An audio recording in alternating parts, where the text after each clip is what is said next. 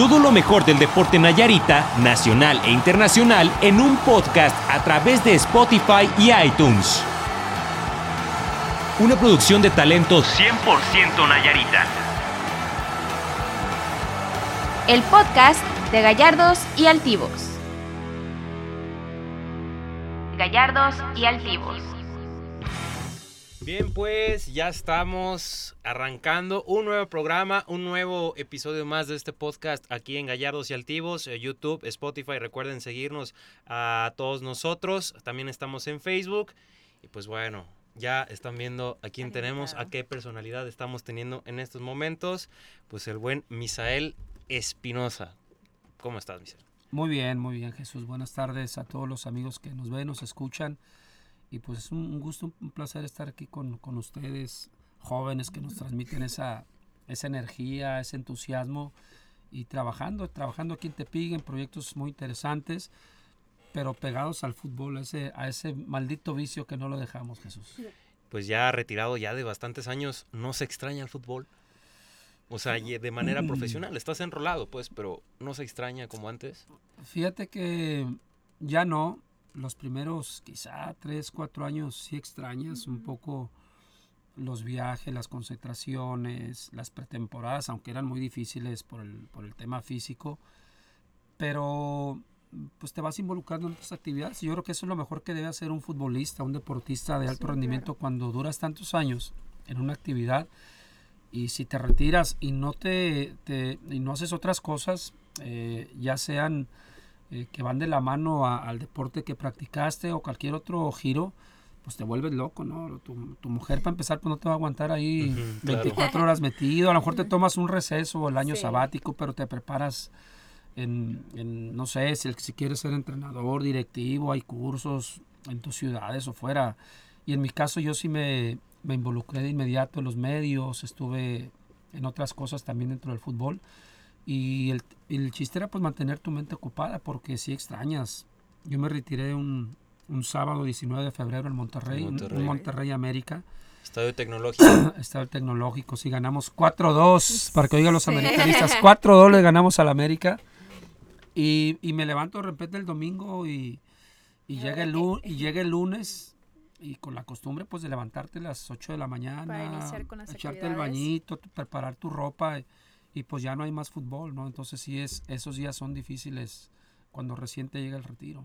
Sí, y en todo este periodo, bueno, ya comentaste en medios de comunicación y eso, ¿y a qué te estabas dedicando? O sea, ya completamente desafanado de los entrenamientos, tal vez de, de ver a los compañeros y todo eso, pues ¿qué, qué hay en ese periodo después de, del retiro? Sí, mira, eh, no, no me, a diferencia de otros compañeros futbolistas, no me, no me dio mucho por, por dirigir, por tomar el curso de entrenador. Me esperé cuatro o cinco años porque seguí trabajando en los medios. Me involucré en televisión, en radio, en el, en el grupo Imagen, en, en Claro Sport, en, en TDN.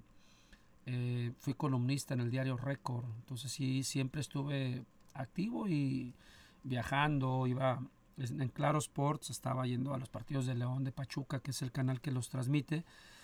Así que era pues un constante ir y venir de, casa, te, te, distraes, son dos días a la semana que tienes actividad. Eh, estuve como, como imagen también en diferentes empresas en Estados Unidos sobre todo. Eh, no, no, no les puedo decir marcas, pero empresas muy importantes donde iba yo a impartir clínicas de fútbol, cuando jugaba la selección nacional, los partidos amistosos en diferentes ciudades de Estados Unidos. Duré cinco años eh, en, ese trajín y entre otras cosas, así que digamos que no me he despegado del fútbol. Después puse mi empresa también en temas deportivos, uh -huh. todavía la tengo. Hasta hace poco todavía organicé mis últimos eventos, hasta antes de la pandemia. Sí. Pero digamos que sigo pues con muchas relaciones, veo, hablo mucho, por ejemplo, con el maestro Carlos Reynoso, un claro. ícono del fútbol, a quien quiero mucho, un gran entrenador hablo con muchos jugadores de, de, de mi época. Y ya no se diga la algunos, generación Nayarita, ¿no? Sí, bueno, con, con Marcelino, con Ramón, eh, eh, Amaury Ponce, que ahorita estamos en un proyecto también juntos. Entonces, de alguna manera, sigo ahí, veo fútbol, de repente el sábado que hay un partido bueno, pues ahí eh, me acuerdo y lo veo, pero fíjate que eso sí me ha hecho medio no sé si decir medio amargado. ¿Por qué? un tanto amargado me ha alejado de, de la televisión, de los partidos de fútbol. Eh, me- de repente dejaron de divertirme, vi partidos muy aburridos, medio sosos, sin mucha calidad y prefería hacer otras cosas que estar seis horas como lo hacía antes viendo Sí. partidos. Ahora le dedico más tiempo a otras cosas, pero sí veo el resumen los domingos, por lo menos para ver qué pasó, para las charlas entre amigos, platicar, pero sí me, des- Sí. me distancié mucho de, de- de partidos por televisión. Justamente ahorita acaba de tocar un tema muy importante que nosotros eh, dialogamos constantemente y es sobre la problemática, por así llamarlo, que existe actualmente en el fútbol. Y bueno, nosotros creemos que hasta cierto punto ya no se ve el mismo nivel en los jugadores.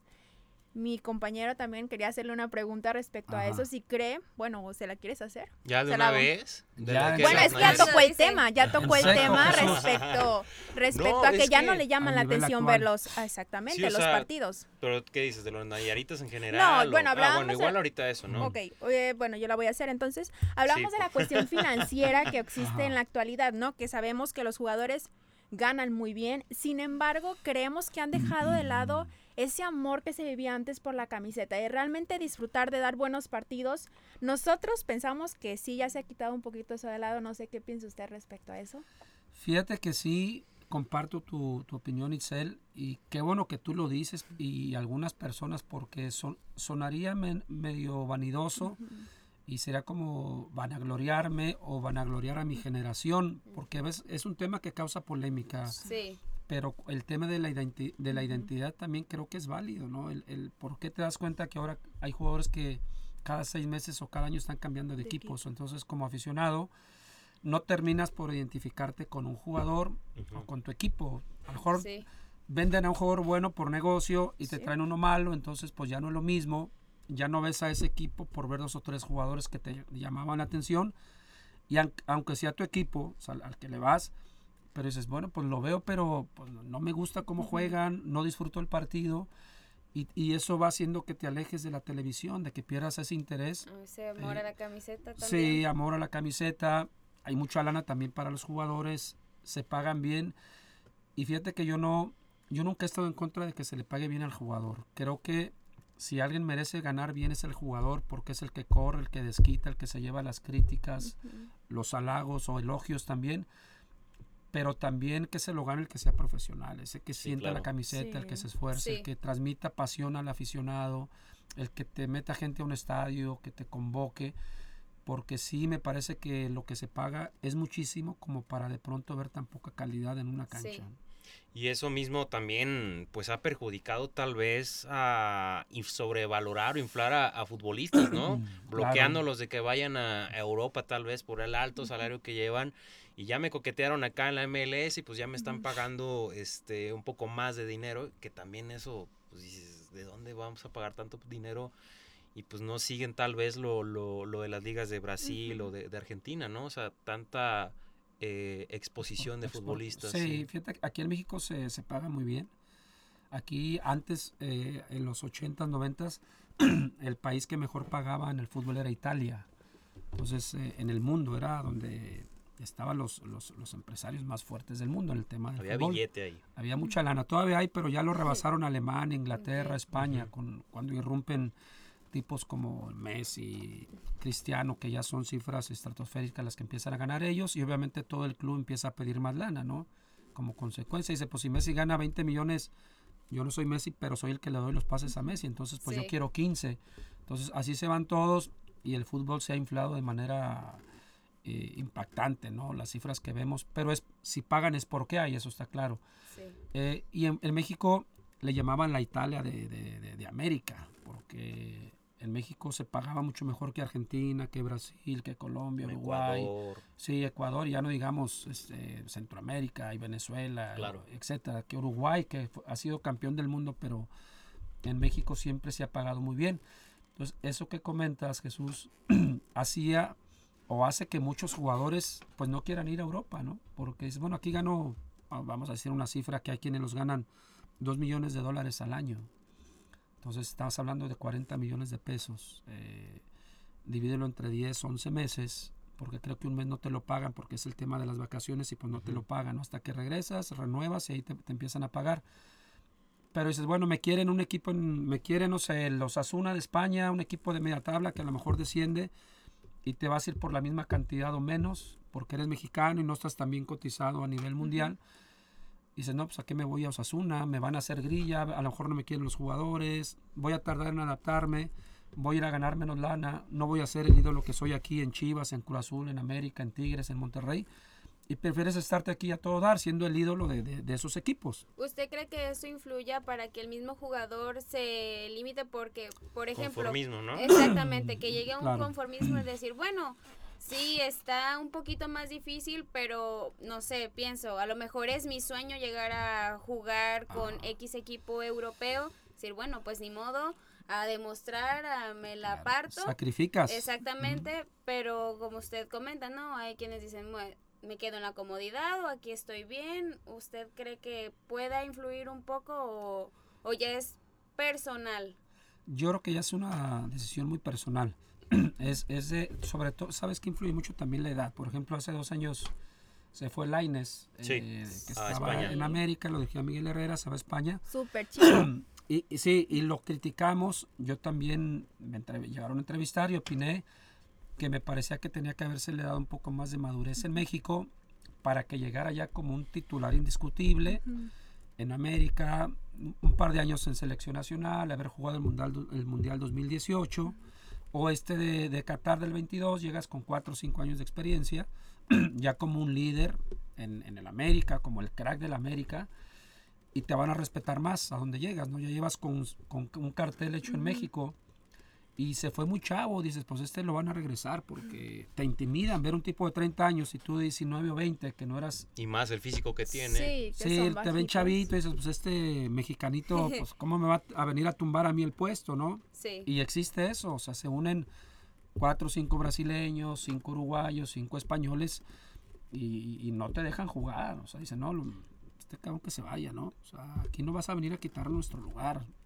Y, y te y hay- son pocos los que son buena onda y te abren el espacio, te invitan a una comida, eh, vas solo, vas jovencito, te arropan, pero eh, cuando te vas así joven y él se la jugó, no creo que haya ganado más que lo que podía haber ganado en América. Y hay casos en los que te vas a los 28, 29 años, es bueno, es mi última, mi última, mi último tren, ¿no?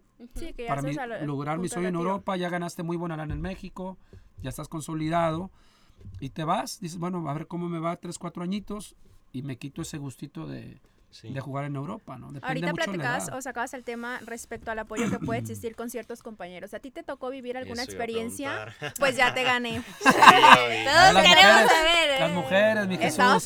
¿Te tocó vivir alguna experiencia así donde se te diera la espalda o al contrario, tú sentiste mucho apoyo en tus inicios? Fíjate que cuando me voy, yo me fui a Monterrey, me fui a los 18 años, eh, hago mi prueba, me fui del fútbol amateur, yo jugué en el Club Deportivo Zapata muchos años, Aquí en Tepic. aquí en Tepic, yo soy de ahí de la colonia Zapata, eh, empiezo a jugar a los 13 o 14 años ahí, hasta los 19, casi cumplidos 19 me voy a Monterrey, tomo mi camión, 16, 17 horas, eterno se me hizo, ya cuando ya empecé a ver el Cerro de la Silla dije, bueno, pues creo que ya llegué, pero fue un, este, un viaje larguísimo ese que se me hizo.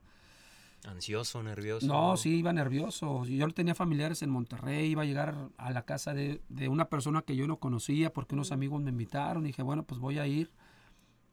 Y llego a Monterrey y tenía esos amigos que me invitan porque eran compañeros míos en una selección nacional amateur. Eran cuatro o cinco. Pero cuando ya me integro al primer equipo, porque yo iba a, entre- a- a entrenar al equipo de primera división, a los Rayados del Monterrey. Entonces yo me encuentro pues un chavo de die- 18 años que estás jugando en el rodeo, en la ciudad de la cultura, en los frenos, en, en la Morelos, y de repente te llevan a, a- a las canchas donde entrena el equipo Monterrey. Tres campos impecables, empastados, vestidores de lujo, una casa club de primera. Y ves a Reinaldo Gualdini, a Rafael Jalapa Ortega, jugadores de 8 o 10 años, cracks en el fútbol mexicano, pues yo me asusté, dije, ay, cabrón, ¿dónde estoy? Estoy soñando, ¿dónde Sí. ando? Y hace una semana estaba en el rodeo jugando mi último partido y ahora, ahora ya estoy en Monterrey y me costó mucho entrar. Ha- había muy buenos compañeros, pero otros que, por ejemplo, yo jugaba los interescuadras, los, yo no era titular obviamente, yo jugaba con los suplentes Y daban caña, me y le hacía un ¿no? túnel a, a un no titular y te amenazaban, me hacían, me hacían cabrón, Se si me, sentían humillados. cabrón, si me vuelves a hacer un túnel o intentar hacerme un túnel, te voy a aventar allá a las tribunas. ¿En serio? Sí, sí, sí. eh. Y ya tenía yo tres meses entrenando con ellos o cuatro, pero no, no, no les gustaba que los exhibieras. Entonces sentías de cuatro o cinco como que no, aquí no, no vas a entrar, ¿no? O gánate tu lugar. Porque ya hay cuates, hay grupos eh, cerrados en los clubes sí. y te ven raro. Y dices, pues este, este Cora, ¿qué onda, no? Este, ¿Quién es o de dónde viene? No, ¿De pues dónde vengo, lo sacaron? vengo del Zapata. y me- Unos llegaban de Brasil, de Argentina, Sí. de Uruguay. Dices, ¿y tú dónde vienes? Pues de la Zapata, ¿no? Entonces era un reto. En 96 me voy a Estados Unidos a jugar, en la MLS, al Sí. San José Clash, Ujú. y había racismo. Me tocó tres o cuatro compañeros eh, que, que me hicieron eh, la vida de cuadritos ¿Qué era lo que te un mes más o menos. Más- No me daban la pelota, o en el ¿Sí? vestidor escuchaba yo comentarios, eh, o no me saludaban, me, me saludaban sin, sin verme a la cara. Sí, La ley del hielo. sí, yo ya, ven- ya ahí ya yo iba como figura, ya había jugado, Ok. ya estaba jugando en Chivas, Ya tenías Y el así- mundial, ¿no? ya había pasado el Mundial, las Copas América, y fui de refuerzo a, a- a San José cuando se reabre la liga en Estados Unidos, en, en 9-6. Después de 20 años creo que por fin se, se reabre esa liga, que por cierto ya está rebasando a la, a la de Sí, nuestro ese querido México. tema, ¿eh? Y, y pues bueno, era yo, yo, yo llamé mucho la atención, por tanto mexicano en San José, pues llega Michelle Espinosa de refuerzo y pues fue todo, la- se movió la prensa y la afición, pues contenta de mi llegada. Y me costó semanas que esos jugadores americanos, porque los africanos me saludaban muy bien y me abrazaban, misa, misa. A las dos semanas de que ya empe- empezaron a ver pues que no, que, que yo jugaba más o menos bien. Entonces, a- ahí es ahí sí noté también, pero de los de los americanos, obviamente no nos quieren mucho a los mexicanos, Sí. pero terminé con mis actuaciones pues eh, convenciéndolos Callando bocas, ¿no? y al Me rato imagino. pues ya me se, hacían- se hicieron cuates míos y, y ya me bromeaban y todo, pero sí te sí te cuesta mucho cuando vas de México a otros países, sobre todo de México porque no somos el mejor mercado de futbolistas. Cuando vas de Uruguay, de, de Brasil, de Argentina, Europa, pues eh, se supone que son mejores niveles, que tiene campeones del mundo, ¿no? En, en- en las justas mundialistas. Y acá pues como que ah, este es de, ni lo conocemos, ni lo hemos visto en la tele. Sí. Entonces hay, hay que ganarse el lugar cuando llegas a algún club. ese habrá sido el momento más complicado en toda la carrera que, que tuviste, o sea, enfrentarte a ese tipo de cosas, o cuál fue el momento que tú dijiste, sabes qué, esto no, pues no me está gustando, o sea, o está muy complicado, o sea, Fíjate que no fue más el de Monterrey, porque Sí. sentí que me costó, me iba, que me iba a costar más. Eh, pero en la MLS no. Yo sabía ¿No? que era cuestión de tres o cuatro semanas, porque me quería la gente, me quería el técnico. El auxiliar técnico era mexicano, eh. Paco Maturano. Entonces, eh, yo cua- cuando él me, cuando me invita a la, este equipo de la MLS, él me pone sobre aviso. Me dice. Misael, cuídate, hay tres o cuatro tipos aquí racistas que integraban la selección nacional de Estados Unidos. Sí. Entonces, era cuando empezaba mucho el pique entre México y Estados Unidos a principios de los noventas. Yo ya había jugado contra ellos, ya los conocía. Entonces siempre eran broncas México Estados Unidos, ¿no? En, en- en- en la cancha y fuera, te tirabas mucho.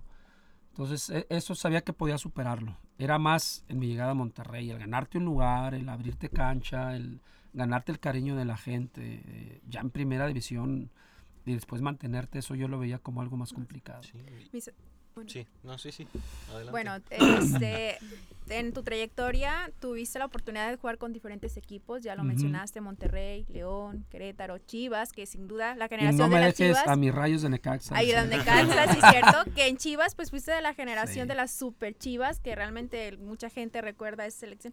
Para Sí. ti, ¿cuál equipo ha sido el más significativo? ¿Con cuál te encariñaste más? ¿eh? Eh, te voy a- esa, no- no, qué esa pregunta, esa pregunta no me gusta, Bu- Mataril. bueno. No, pero bueno, es, es que cuando juegas en, difer- en diversos equipos, se supone que con uno te encariñaste más, Sí. ¿no? Sí. Eh, fíjate que te lo voy a decir, y pocas veces lo he dicho, no sé si una o dos, pero me voy a abrir de capa con ustedes. Ah, sí. se va a abrir mi corazón.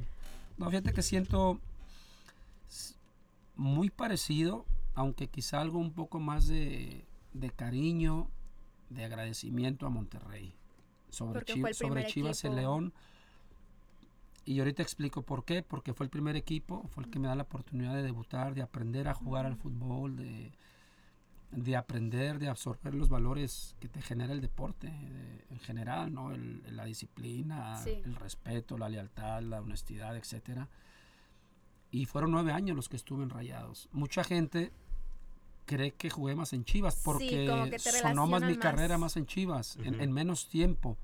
Y para allá iba con lo del, lo del cariño o, de o identificación con los demás equipos. Y me retiro en Monterrey. También que eso para mí fue un momento maravilloso el jugar mi último año allí. En 2005, creo que fue 2006. Con un equipazo con Miguel Herrera como técnico, el Piojo. eh, pues todo el estadio, eh, bueno, el estadio lleno contra América, coreando pues mi nombre minutos ahí cuando, cuando salgo de la cancha, dando la vuelta olímpica con mi familia, pues eso no lo, no lo olvidas nunca. Y, Sí. y nada más hay un equipo que te hizo sentir eso y pues fue Monterrey. Y, y Chivas y León fueron menos años, pero en la cuestión de, de la afición, de la, de la identidad que yo tengo y que siento con esas aficiones, con los clubes, lo que viví. Con Chivas fui campeón, con Monterrey fui campeón, con León perdí la final en el 97 Sí. contra Cruz Azul. Entonces me tocó pues casi tocar el cielo, ¿no? Ahí con León me faltó ese, eh, pues, no sé si suerte o, o algo que no se nos dio el título, pero es muy parecido por lo que, por lo que te da Chivas. Chivas, estás hablando del equipo más querido, más popular. Vas a Japón y tienes, fuimos a Japón una gira eh, y había banderas de Chivas. O sea, había gente que le iba Hasta a allá Chivas. llegaban. Llegaron al aeropuerto aficionados de Chivas. Fuimos, jugamos tres partidos y en los tres había gente de Chivas. Pues de dónde sale, ¿no? Tanto, tanto aficionado. Fuimos a Italia, a una gira a Europa y, y aficionados de Chivas. Entonces, Guadalajara es un equipo que donde quiera vas al Azteca y pues te llenan el Azteca, el Sí. de Morelia, el de, el de Santos, el de Puebla, ves la mitad de Chivas. Entonces, es un equipo con el que te encariñas mucho y, y te arropa la afición. O te mata también si andas mal, porque es, es, es, es radical, ¿no? Ese Sí, equipo o te levanta, te haces ídolo, o te sepulta y, y quedas marcado como el que llegó a Chivas y no aguantó el peso de la camiseta, no rindió, no aguantó, se fue a la fiesta y se perdió. Entonces tienes esas dos opciones, o triunfas o te o, o- o nadie se olvida que pasaste por Chivas. Y León es algo muy parecido.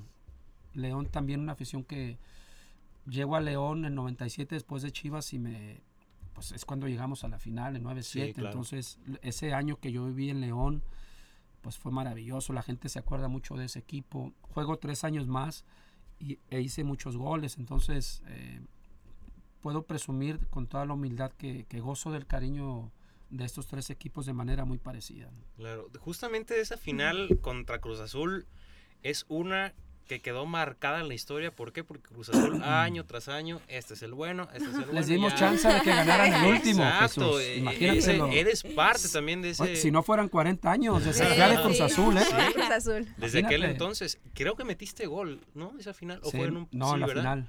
¿Fue en el de ida o en el de vuelta? En el de vuelta, ¿no? En En León. la, sí, en la vuelta, en, En el- la en vuelta. la cancha nuestra. Recuerdo así un desborde así por el área y más o menos entraste algo Hernán así. Medford desbordó y Sí. tiró al segundo palo y yo llegué Sí, y le volé a la... la Festejando prendí. con la camiseta de fuera, sí, recuerdo mucho de esa. Enseñando las miserias.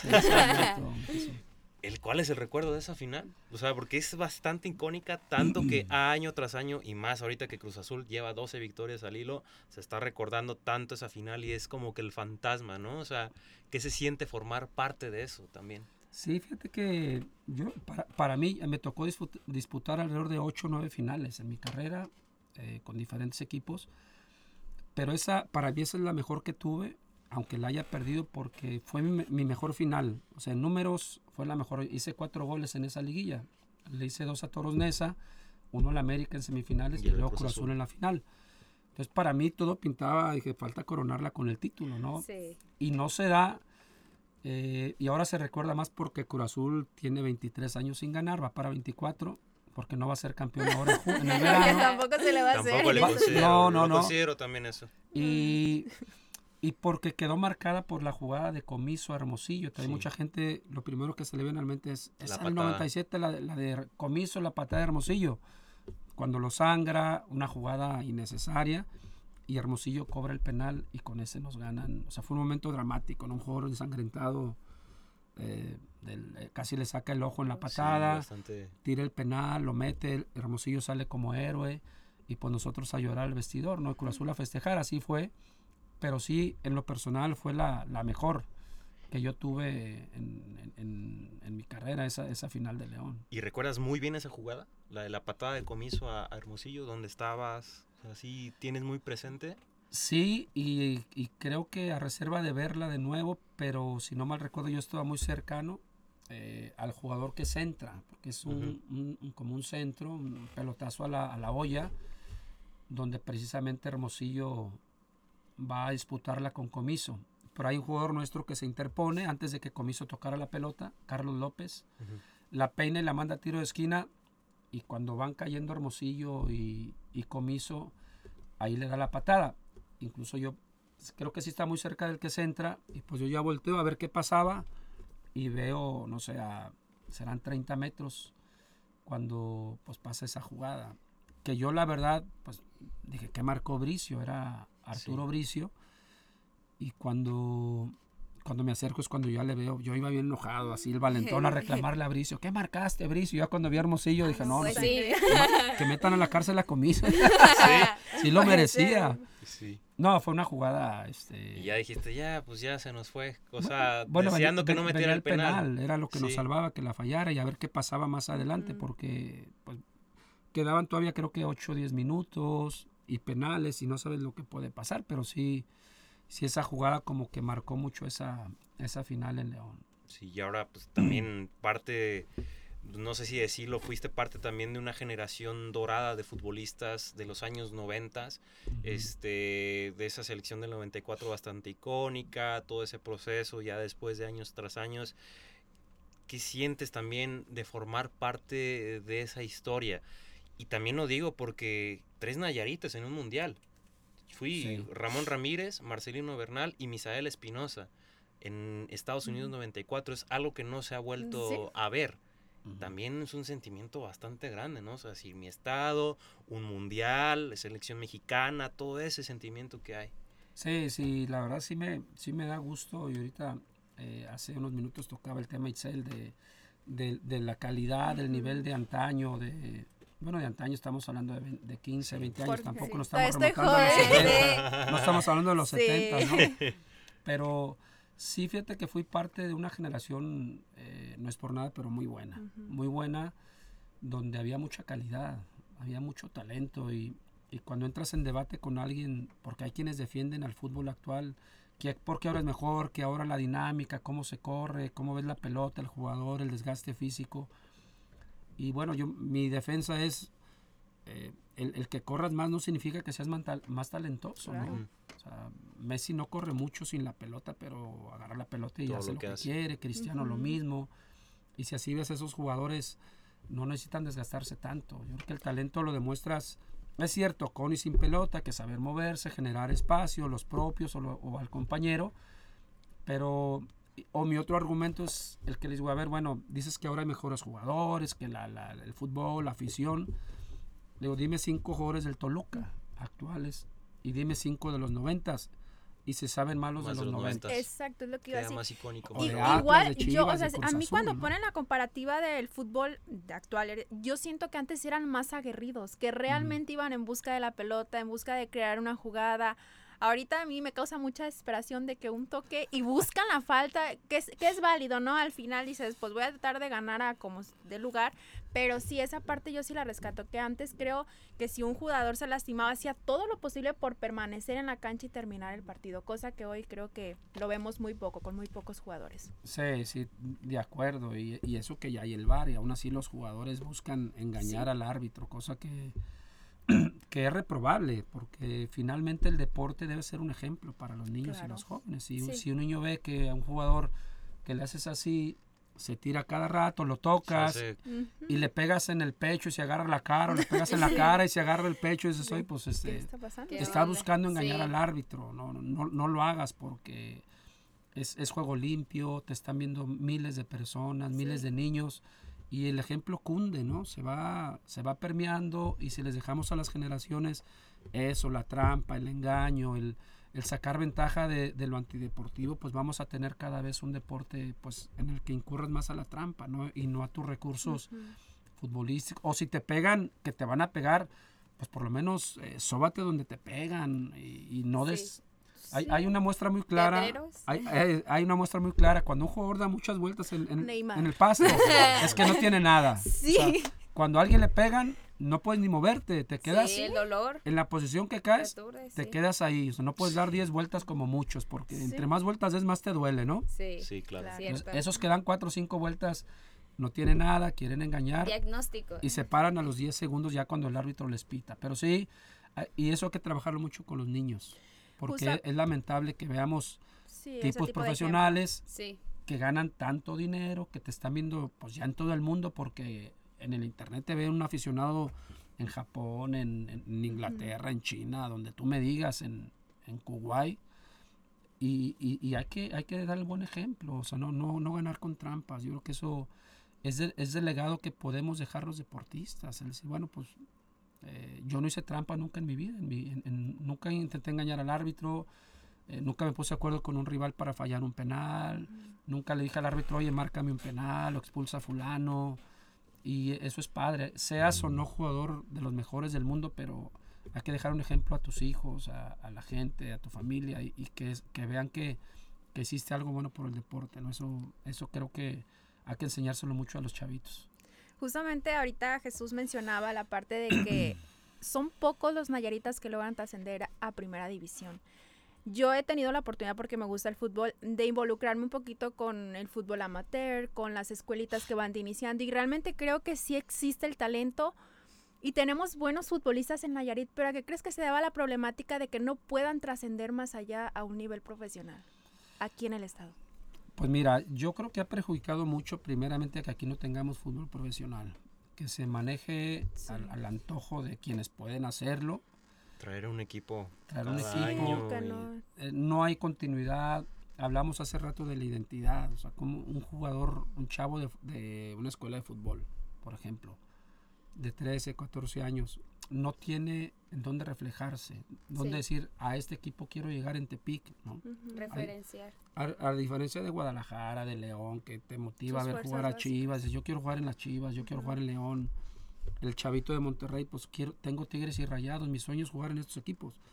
Pero aquí, ¿a, a dónde voltea? Si un año, ahora creo que van a tener un equipo en Bellavista, o se escucha una liga que ni conocemos. Sí. Eh, estuvieron los Coras un año, dos años, cambian de técnico, de directivos, el gobierno se, que, que lo que sostiene el equipo se va y el que llega ya no sigue ese proyecto porque no es de ese mismo partido. Sí. Entonces, juegas mucho con el ánimo de la gente, ¿no? Del aficionado, le das, le quitas cada año, cada dos años.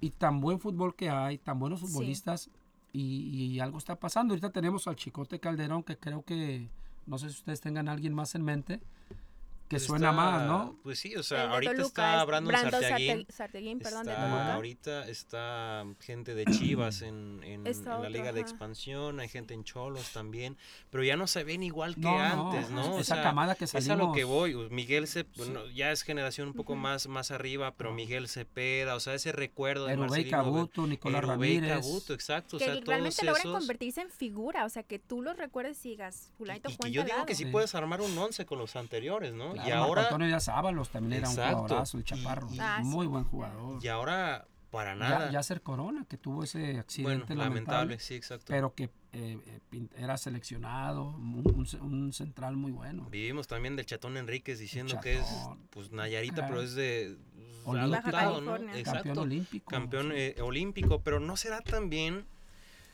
parte de mentalidad Mm. de decir pues ya no aguanté la, la presión de estar en un equipo de primera división, o es- ya me enfadé de las fuerzas que también se requieren sacrificios. El llegar a una que, primera eh, división es, dejar demasiado. muchas cosas. Y sabes qué, pues creo que sí mejor, me, me va mejor aquí en la liga local, me pagan Por como estrella partido. por partido. ¿No será también esa, esa cuestión de que a lo mejor haya cierta ausencia de futbolistas en Nayarit, digo, de Nayaritas allá en primera división? Fíjate que sí, son varios, varios factores. Yo creo que es eh, lo que mencionábamos, que no haya un equipo aquí eh, al que aspires llegar. Lo otro, lo caro que es ahorita asistir a una visoría. O sea, que cuando si Chivas dice, vamos a una visoría en Tepic, te cuesta 500 pesos. Pues o hay familias que te dicen, o, o vas a la visoría o comemos una semana, mijo, ¿no? O sea, o, entrenas o, o comes. Sí. Eh, lo otro, mandar chavos fuera te cuesta muchísimo. El departamento, eh, la casa club, hay que ir con unos zapatos buenos si vas a estar, si vas a estar una semana, que también bien, bien vestido, el, el transporte, las comidas, etcétera. Y aparte, eh, hay que decirlo porque hay, hay muchos eh, eh, testimonios de padres de familia que por lo menos a mí me lo han dicho que te cobran mucha lana. Si yo mando a mi hijo a probar a, no sé, por- a Toluca, eh, lo primero que te pide el entrenador de las fuerzas básicas, pues te cobro 10 mil pesos por probarte. Y luego si te quedas, Que no asegura nada. no, no te asegura. Y luego si quieres empezar a jugar otros 20 mil y para debutar te piden 200, 300 mil, 400 mil pesos. O sea, así de prostituido está el fútbol lamentablemente y me lo han dicho padres de familia. ¿eh? Que Sí. se les acercan promotores. Hoy le llevo a su hijo a probar a Toluca. A pobre Toluca lo traigo jodido. Voy a decir otro equipo, Pachuca. Es un Sí. ejemplo. Van a decir que algo, algo me tocó ahí en. Toluca. Va- Vas a Pachuca, se te acerca un promotor y te dice, oye, tu hijo juega muy bien, o, o una persona le habla a un promotor, "Oye, llévate a mi hijo, pues me lo voy a llevar a Pachuca, yo tengo relación, me lo voy a dar a un departamento, una casa club, y van y te lo dejan en un hotel de 200 pesos Sí. Y entrenan tres días y ya te bajaron 20 mil pesos. Entonces el papá que los tiene dice, oye, pues mi hijo va a entrenar al Pachuca, ¿no? Y te bajan 20 mil pesos y dura tres días tu hijo entrenando sin comer bien en un hotel horrible y te dicen que van a llegar a un hotel de, de mil pesos la noche, mil quinientos y ya te regresan a tu hijo, no, no lo quisieron. Entonces el papá dice, oye, espérame, pues tú me dijiste que 15 onda? días, te di 20 mil Sí. pesos, pues no, ya me lo regresaron. Entonces sobran ese tipo de Sí. promotores que engañan a los papás. Entonces el niño, el papá se desilusiona, ya no También quiere vivir esa experiencia y le dice, no, mejor ya estudia, mi hijo. Y es un, es un chavo quizá con, con un gran talento. Sí, bueno, yo aquí como siempre ventaneando vivencias. No, vivencias no, pero sí, o sea, creo que también eso es importante porque tengo un primo que desde muy chico ha estado muy metido en el fútbol. En Toluca. Nah, fue También. al Toluca, no es cierto. Pero No es cierto. ya tiene, o sea, vaya, varia trayectoria, este, en algunos colegios como el Colón se lo llevaron a un torneo en Estados Unidos, Ajá. le fue muy bien, o sea, tiene casi toda su vida jugando fútbol y pues nosotros también impulsando, no, no, este, este, para que seas profesional, para que juegues en tal equipo, esto. Tuvo la oportunidad de irse, mm, la verdad no recuerdo a qué equipo, y justamente más o menos la situación que usted comentó. Le pidieron tanto dinero y mi primo, o sea, él tuvo como el valor de decirle a mi tía, ¿sabes qué?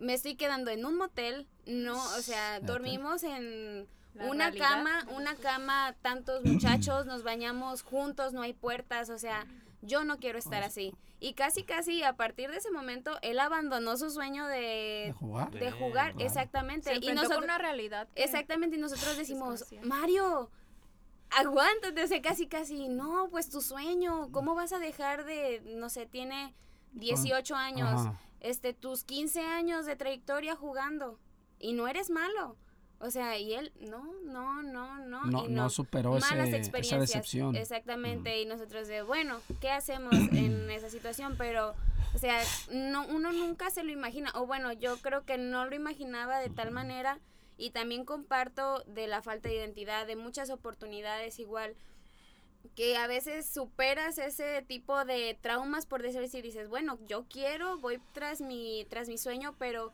te vas encontrando con una y otra cosa que dices, Sí. bueno, al final de cuentas creo que no mm, va para, no, no quiero decir que no sea rentable, pero a veces como que el sacrificio es demasiado por lo que a lo mejor puede Recibir. llegar a, a A, suceder. lo- a lograr, claro. Sí. O sea, tu expectativa Sí. eh, está mucho más allá de la realidad, a lo mejor, o de lo que vas pasando en el camino.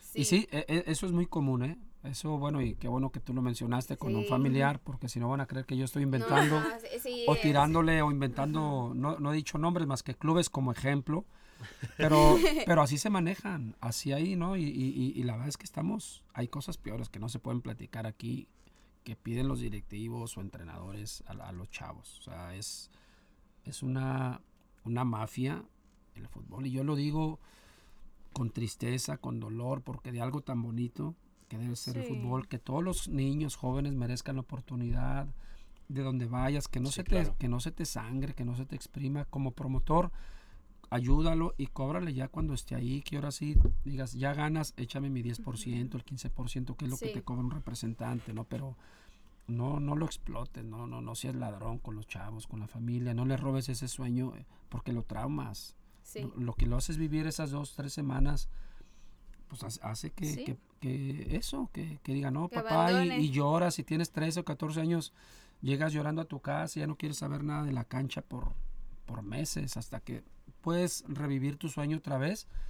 Pero hay quienes dicen, no, yo ya juego en mi barrio, en mi, co- en mi colegio, De hobby. rindo, ¿no? representativo, Sí. pero ya no, ya no quiero ver ni al promotor, ni al entrenador, al directivo, terminas eh, enfadado con esto. Y entonces estos jugadores que sí llegaron a primera división, meramente talento, o también pasaron por esto y pudieron, digamos, Solventar. solventarlo, ¿no? Sí. Hay de todo. Sí. Debe haber quienes por talento, pero que tienen mucho y lo ves y dices, este tráemelo, ¿no? El mismo directivo te acomoda un video 10 minutos, échamelo para acá y ya le tienes la casa club. Pero cuando es alguien así más o menos, sí hay muchos que han pagado por llegar. Aquí, ¿A ti quién te impulsó al- a, entrar al, al ámbito del fútbol? ¿O fue un El, gusto? el hambre. ¿O fue un la necesidad. Que, que desde niño dijiste. Yo quería ser jugar. futbolista, desde niño. Yo era americanista, me encantaba ver al maestro Carlos Reynoso, esa América de los 70s. Y mi sueño era jugar fútbol. Yo jugaba desde los 10, 11 años ya en la calle, en el Parque de Cristo Rey, y en todos lados, en la escuela. Era mi, mi vicio, mi, mi- mi adicción, el, el agarrar una pelota. Y se me da la oportunidad cuando empiezo a jugar en el... eh, voy representando a Nayarit, a Irapuato, a un, a un campeonato nacional de primera fuerza, que se llama una categoría. Eh, vamos a competir, quedamos campeones, le ganamos a Irapuato la final. Y en ese tiempo había un entrenador que estaba armando la selección nacional amateur. Entonces, al Nayarit ser campeón, pues obviamente llamamos la atención, nos andaban visoreando. Y a cinco Nayaritas nos invitan a ser parte de esa selección amateur que se estaba preparando para, para ir a unas, no sé si olímpicos o un centroamericano, algo así, un torneo internacional. Entonces, me toca la suerte de estar entre en esos cinco convocados. Se van depurando las listas, ¿no? las, las concentraciones en la Ciudad de México. eh, y ahí es cuando conozco a los compañeros que mencioné hace un rato, que jugaban en Monterrey. Y con ellos hago, un- hago una buena amistad. Y me dicen, Misael, este, pues vente a Monterrey, ¿qué haces ahí en tu rancho? Así me decían. ¿Qué haces en ese pueblo, Misael, acá en Monterrey? Vamos, a lo mejor en dos años ya estás jugando en los rayados y me ofrecían su casa, muy buena, buena onda. Era el abuelo Cruz, no sé si lo ubicas Sí, sí, sí. a ustedes, porque también les gusta el fútbol. El abuelo Cruz fue mi compañero en Monterrey en la selección muchos años, un jugadorazo. El La Moca González también, que jugó conmigo en Monterrey, el zurdo Flores, eh, con quien tengo todavía muy buena amistad. Y ellos son los que me insisten a que vaya a Monterrey. Entonces, regresaba de una concentración de la Ciudad de México a Tepiga a seguir jugando en el Zapata. Y me hablaban, Misael, vente. No, no". Y lo- hasta que le pasan el teléfono al entrenador de, de las reservas de Monterrey. Y él es quien ya me insiste, ¿no? Cada semana o dos veces para Misael, ya vente a Monterrey a entrenar. No, no, espéreme. Y pues yo no quería irme de aquí, de mi pueblo, ¿no? Entonces, eh, al- alargaba, postergaba ahí Sí. la, la aventura. Hasta que un día pues ya le dije que sí, le dije, bueno, pues yo sí me quiero ir, pero, pero venga por mí, o sea, quiero irme bien, como, como si fuera novia, ¿no? Pídame. No, me- no quiero ir de mi casa, venga por mí. Y viene el entrenador de Monterrey y habla con mis padres y bueno, y ya entre lágrimas y todo, todo un drama que se armó ahí en la, en la casa. Y es cuando mis padres dicen, bueno, pues ya, ves, ya es una boca menos que va a comer en la casa, somos 12 de familia, no nos cae mal que, es- que se vayan yendo. Y, y así es como de repente pues ya me, un día me despido de la casa y me voy a probar a Monterrey. Así es como me empiezan a, a seducir los amigos para irme y pues ya esa, esa prueba, esa aventura pues eh, se alargó hasta que fueron nueve años ¿no? en Monterrey. Y bueno, ya Sí. siguieron 11 más, eh, 12 años más, jugué 21 años como profesional. Ya, ya no regresé a Tepiga hasta ya, ya retirado prácticamente. ¿Y quiénes fueron las personas fundamentales en toda la carrera futbolística de, de Misael Espinosa? No, no, no, yo estoy, Quieto. estoy- estoy fuerte o qué pasa. Bueno, tuve, yo creo que parte importante, eh, a- a- eh, hablo en mi inicio, eh, obviamente mi familia, mis Sí. padres que me dieron el permiso porque eh, ahora es más, más complicado nego- negociar o hablar con los chavos, pero en aquel tiempo hacías lo que decía el papá, ¿no? Si, de- si a mí mi padre me ha dicho, no, no se va, tiene que estudiar, pues no me hubiera ido y punto, ¿no? Sigo, sigo estudiando y, y chambeando, no sé qué, qué, qué sería ahora de mi vida, pero mis padres me dieron la- el permiso, me dieron la bendición y vámonos, ¿no? Mi maletita. Eh, el Antonio Huizar, que es el presidente Sí, de la AFEN, también es un gran amigo que me, me ayudó mucho Ujú. eh, toda mi, mi estancia con el Zapata y otros amigos también de Tepic, del, del mismo club. Y bueno, ya, ya en primera división, pues Pancho Avilán también, que fue el técnico en paz descanse, que murió hace unas semanas por COVID, que él después fue mi técnico en primera división en Monterrey. Entonces, eh, Pancho fue parte fundamental, vino por mí, me llevó, me aguantó, me tuvo paciencia en Monterrey hasta que aprendí más o menos a jugar. Y bueno, ya en el camino tuve otros técnicos también. Roberto Matosas, quien me debuta en Rayados en ese año del 84. Todavía ni nacían, creo ustedes. Le estoy hablando ya de hace como 100 años. Pero sí, so- yo creo que aprendes mucho de, lo, de cuando inicias, ¿no? Es como ustedes, yo los veo muy, muy, muy chavitos. Nos Eh, vemos. ¿no? Eh. Nos vemos. Eh, están y a lo mejor están aprendiendo mucho ahorita y cuando ya tengan 10 años de experiencia pues ya le van dando continuidad a lo que aprendieron, sí. tienen sus bases, los valores que aprendieron, cómo conducirse con la gente. Eh, y así me pasó a mí, mis primeros 3, 4 entrenadores fueron claves en mi carrera con Rayados, Pepe Ledesma, Pancho Avilán, Roberto Matosas, eh, don Fernando Riera, que esos hacen que ya me vaya a Chivas en el 93 pues ya como un jugador hecho, ¿no? Ya, ya con nueve años de carrera, ya sabía lo que era pues estar en estadios llenos, cómo dominan los nervios, eh, las emociones y ya aprendes a jugar al fútbol a los veintitantos años, ¿no? Cuando estás Sí. chavo andas corriendo como loco por la cancha y como tienes tanta fuerza, tanta Sí. energía, piensas que no te vas a cansar nunca y el fútbol lo vas aprendiendo a jugar, ¿no? Cuando tienes 26, 27 años y esos técnicos te van diciendo cómo, cómo jugar, te van ubicando, llegas a selección ya con otra visión o con algo ya recorrido y esos tres, cuatro técnicos para mí fueron fundamentales, esos que mencioné. Sí, o sea, nunca llegaste, por ejemplo, en toda- obviamente siempre hay apoyo y todo eso, pero en una carrera de tantos años nunca hubo una parte que dijiste, toqué fondo aquí, me quise retirar, me llegó por la cabeza esto, no hubo un momento de tocar fondo definitivamente en, en toda esta carrera futbolística. Fíjate que tuve un año eh, complicado, eh, debe, ser- debe haber sido en el 87, tres años después de que me había ido aquí a, a Monterrey. Eh, yo no jugaba constantemente, no era titular, entonces empezó en mí un, un desánimo porque para mí era un- una tragedia. Llegaba el viernes, eh, el último día de entrenamiento, y el, y el técnico normalmente acostumbra dejar pues la lista de concentrados o los que viajaban, o lista los que viajan a, a Toluca otra vez. no, a, a Guadalajara, vamos a cambiarle a Guadalajara. Eh, entonces veías la lista y pues te buscabas, ¿no? Entonces muchas semanas donde no veía mi nombre, no veía mi nombre y no me sentía cómodo en el equipo. Y yo tenía mi novia, que es ahora mi esposa, y, y un día vamos a cenar y, y- y le, y le dije, ¿sabes que ya me, ya me quiero ir a Tepic, ya me quiero, este, ya me quiero retirar, no estoy a gusto, no juego, no siento apoyo de los compañeros ni del entrenador, ya me quiero ir a, pues, a, a- vender camarón seco, a ver qué hago allá, ¿no? Lle- llegando, a ver en qué me involucro. Y tuve este, de parte de ella mucho apoyo. O sea, si ella me dice, pues vete, a lo mejor me hubiera regresado, pero dijo, no, no, de aquí no te vas a ir. Ya, te tiene- detuvo. Sí, me, tú me dijo, ya, ya empezaste esto, imponte, tú eres un gran jugador, tienes personalidad, no te dejes de esos cabrones, así me dijo, no te dejes, si te gritan, grítales. Ya, ellos ya eran mayores que yo, tenían, andaba ya en los 30 años, eh, yo estaba, pues tenía 22 años, 21, entonces estaba muy chavo. Me decía, tú estás empezando, ellos ya en dos o tres ellos se van a ir y tú eres de los que va a estar jugando. Tú con tres, cuatro jugadores, aguántate, no te vayas. Si te vas, te vas a arrepentir. Es una manera muy cobarde. No, me hizo, me hizo llorar. eso. Dije, Yo "Oye, creo que ¿por qué cualquier- te- no, ya, falta que me pegue ahorita nomás, ¿no? Y bueno, me echó un rollo ahí que, que dije, bueno, pues sí es cierto. Que a lo mejor no se lo dije ahí, pero cuando ya me fui, yo, yo vivía en un departamento y ya empiezas a, ya al acostarte, empiezas a, a, reflex- a reflexionar, ¿no? Y empiezas a, a darte un poco de ánimo, de fuerza. Dices, pues sí es cierto, pues ya me- lo que me costó llegar, dejar a mi familia, mi barrio, Sí. mis amigos, pues ahora ya estoy aquí donde miles quisieran estar. Entonces, eh, pues me fortalecí y semanas después eh, empecé a jugar.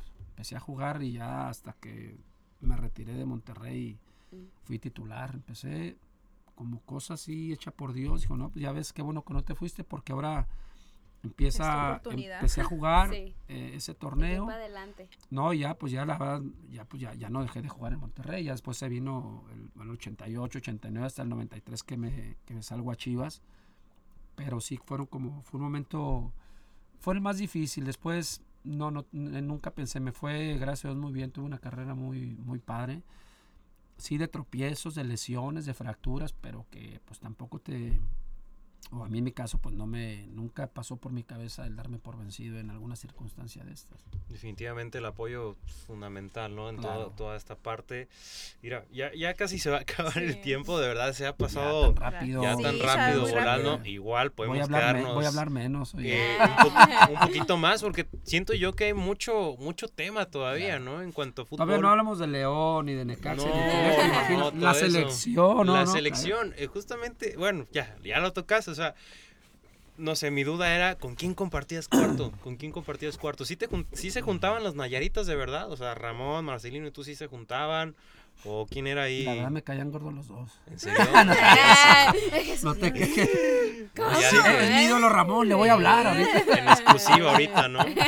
No, son unos tipazos los dos, me llevo Sí. muy bien con los dos. Con, con Toño también, con Díaz Ábalos, que, que es, es un poco mayor que yo, Toño. No, no me tocó ni jugar con él, ni, ni con Marcelino. Fíjate, es raro que tantos equipos, tantos años y no te encuentres con, con alguien así. Nada más con Ramón me tocó en Chivas y en selección varios años. Pero, Pero, con Marcelino, ¿no? ¿En selección? en selección sí, Ah, en clubes no. Entonces era nada más la concentración y tres, cuatro días y, o un mes, depende la, la, la etapa en la que estuviéramos. Pero sí, eh, me llevo muy bien con ellos. Hace poquito jugamos una cascarita por Sí. aquí en una cancha, los tres. Y fue Toño también este, y algunos otros compañeros. Luis Salazar, que también estuvo en primera división. Y, y Ramón fue mi compañero ya previo a irnos a... Nos llevamos muy bien Ramón y yo. O sea, nos llevamos todavía. Sí, dije, llevaban, dije, ya. No, Ya estoy, es- es- hablando de, ¿De aquel? de esa época. Llegamos a estar, por ejemplo, en, eh, en las instalaciones del América. Nos, nos las eh, rentaron, imagino que las rentaban, para ya la última etapa antes de irnos a Estados Unidos. Sí. Entonces, eran unas habitaciones donde había creo que tres camas. Ahí se concentraba el América, entrenaba y se concentraba. Son las mismas que aparecen ahora. Salud, dice. Gracias. Entonces, eh, El aire. ¿no tienes COVID? No. No, soy Te alérgica creas. al aire acondicionado. Sí, apágalo. ¿Lo apago? Como Sí, gustes. no, no, sí, si no... Ver, La vas a matar a esta mujer. ahí está ya. Luego va el, o el tequila y pues es que la gripa y va a agarrar de pretexto el... No, sí, el- No quiere, no no quiere, quiere, no no quiere. ¿No quiere qué? No, pues no No, quiere. No jala, no ¿Cómo se jala. No. No les hace el paro cuando ustedes... No. Se enojan porque no, No, les no. hago eh, jalón. una limonadita o algo Ah, limonada sí. Pero ellos, ellos son de valle. Lo que no sabes es que va con piquete esa vez. ¿verdad? Sí, acá la sorda. Pruébala bien, ¿eh? No, pero Bueno, no. entonces en esa época eran habitaciones de, con tres camas y, eh, y todo ese tiempo Ramón era mi compañero, Ramón y Benjamín Galindo, éramos los tres que, que, este, que estábamos ahí en esa habitación. Yo creo que fue el más tiempo que estuve con él y luego nos vamos al hotel ya también previo a Estados Unidos y no sé si él era mi compañero también.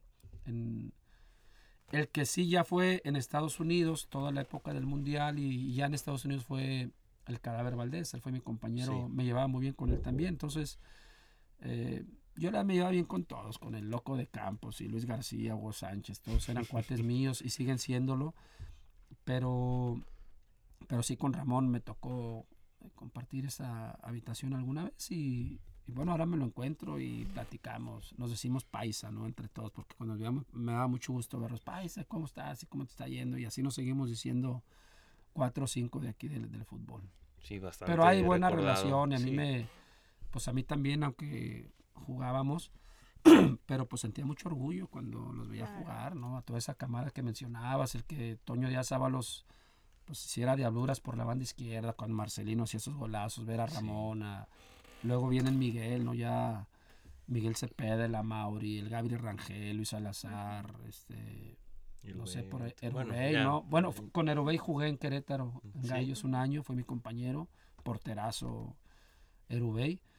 Pero sí hace falta que resurja una camada de Sí, la verdad es que sí, o sea, ahorita ¿no? dices Sí. De De nombres. tres, cuatro por lo menos que diga, oye, pues Claro. que tengan ganas de ver a un equipo porque ahí está un paisano. Sí. Sí. Que- que lo Justamente que hace el episodio pasado hablábamos de los Nayaritas que podían clasificar a los Es que, olímpicos por ejemplo, y, hasta eso también. y pues No hay en, en ningún lo más deporte. probable era El chicote, Chicote, pero pues que también lo ahorita con, con el nivel que está teniendo no Sí, fue no. convocado a, a la selección preolímpica. O sea, hay un número, digo, Nayaritas Reducido. hay. Puede ser algo histórico, ¿no? Estas olimpiadas en cuanto a Nayaritas, pero realmente muy difícil, Pocos pues. tienen posibilidad. Sí, pocos, la verdad es que son muy Pero pocos. sab- ¿saben qué ha pasado? Cambiando de tema y aprovechando el tema del deporte. Falta mucho trabajo en el deporte en Tepic, en el estado. Muy pocas Demasiado. instalaciones. No puedes eh, tener tantos talentos cuando no tienes donde practiquen. Sí. O tienes una o dos instalaciones y tienes a 50 chavos, pues ¿cómo entrenas? ¿A qué hora entrenas? Sí, No te alcanza la regadera, los espacios, el, el material deportivo. Sí. Tienes Sí. 10 lanzadores de jabalina, pero tienes dos jabalinas. ¿no? O- o tienes un, un- estadio, el de Santa Teresita, o no sé qué otro haya. Está el de la UAN, que la UAN está abandonado y ya, Ya lo veíamos, o sea, lo dejaron. El tartán está en malísimas condiciones, entonces justamente es lo que mencionas, que es la falta también de equipo para prepararse adecuadamente. Eh, lo que mencionaba Amanda, no, por ejemplo, no cuentan con psicólogos deportivos que ayuden a los chavos a orientarlos de cierta manera cuando se ven en situaciones difíciles, ya sea una lesión o otras circunstancias. Yo creo que sí influye mucho eso, la falta de apoyo que hay hacia el deporte en general, en todos, Sí, e- todos en los todo- deportes. En todos. Y, y ves con, con envidia, con coraje, cuando ves que Jalisco se cuelga todo, todas Nuevo las León. medallas, Nuevo Sí. León, Baja California, Sonora, el Estado de México. Aquí en, en- en Nayarit hay talento, ¿por qué no ven ni siquiera uno? Alguien que Sí. gane una competencia, una carrera de 100 metros, 200, un buen boxeador. Ahora están en una camada buena de boxeadores, ¿eh? hay tres Sí, o hay cuatro. muy buenos. Pero lo demás, pues, hay que trabajar. ¿Y qué es los, lo de- que los gobernadores que le metan lana, que no se roben tanto. Sí. Yo creo que sí, falta que eso. le metan y cuando deporte. como deporte te ves con esas limitantes, muchas veces lo que sucede, y bueno, lo platicábamos también cuando me tocó practicar atletismo, tenía compañeros que se iban becados mejor a otros estados. sí, te, te roban Porque el les talento. Ajá, exactamente, ya eres Nayarita, pero ya estás representando a un Chihuahua, un Jalisco. ¿Por qué? Porque allá sí existe el apoyo que aquí Ni siquiera ropa falta. tienen. Es, es Sí. increíble. Los Uniformes, uniformes. es una Uniformes. pelea. o, sea, o- o te O llega dan. una Sí. talla, te llega una talla extra large si eres Sí. mediano, abres la bolsa y dos días antes del evento, y ahora Sí. cómo le hago, ¿no? A, a tienes a la mamá arreglándotelos y Sí. para no hacer el ridículo. Sí, o sea, es- realmente hace falta alguien que se interese por, por el deporte, que yo creo que es una de las principales, para mí es fundamental que un niño se involucre en el deporte. Yo Sí, siempre he creído que te abre el panorama, te realmente te ayuda a estar involucrado en un ambiente tan sano de motivación, de perseverancia.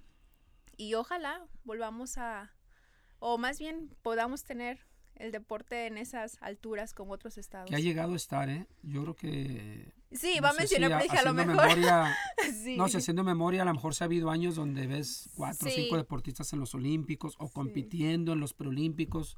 Pero y qué te mejor que ¿no? sea constante, ¿no? Claro, o, que, debe o ser, que cada claro. año esté sacando dos, tres, o sea, como mencionaba, de cada deporte, de, de cada disciplina que estén pintando o, o postulándose para, no sé, una carrera profesional o algo más allá que, que lo que se puede aspirar aquí en el estado. Hay, hay- hay- hay- dinero, hay dinero. Tienes instalaciones que hay que remodelar, hay que meterle lana. Tienes deportistas. O sea, tienes, tienes talento. Es, es voluntad, es, es como gobierno, como empresario. llega un acuerdo, empresas, gobierno, a ver, gobierno, este, yo te voy a poner 30 millones de pesos, apóyame en, en esto y en esto, un, un terreno, impuestos, pero te voy a hacer esta, esta unidad deportiva para que tengas ahí 200, 200 atletas, 300 atletas, una alberca olímpica, Sí. o sea, ca- buenas canchas de básquetbol, de voleibol, no, no hay, de veras. Por eso hay tanto pandillerismo, drogadicción. Ves 10, 12 chavos en un parquecito que tiene que ser para que pasen las señoras caminando con los hijos, los nietos. Que se vayan los chavos a echar el pegue, a platicar a gusto. Y, y ve los parques solos porque hueles a, pasas y huele a marihuana. Ves unos ocho chavos en un lado, otros en otro. Dices, ¿por dónde paso? Sí. sin alumbrado. ¿Y por qué pasa eso? Pues porque no hay espacios. ¿Dónde juegas fútbol? ¿Dónde juegas básquetbol? ¿Dónde juegas voleibol? ¿Dónde patinas? ¿Dónde juegas béisbol? ¿Dónde, jue- dónde practicas box? ¿Dónde practicas karate? No hay. Y donde hay, tienes que pagar 500, 600 pesos al mes para una academia. Y cómprate el traje de, de karate que te cuesta dos mil, tres mil pesos. Utilería, todo. Y O sea, que ya lo sí. mencionabas, no todas las familias box, tienen ¿cuánto la cuestan unos guantes de posibilidad. box, Sí, claro. tu batita, tu short? Y tienes, debes tener varios.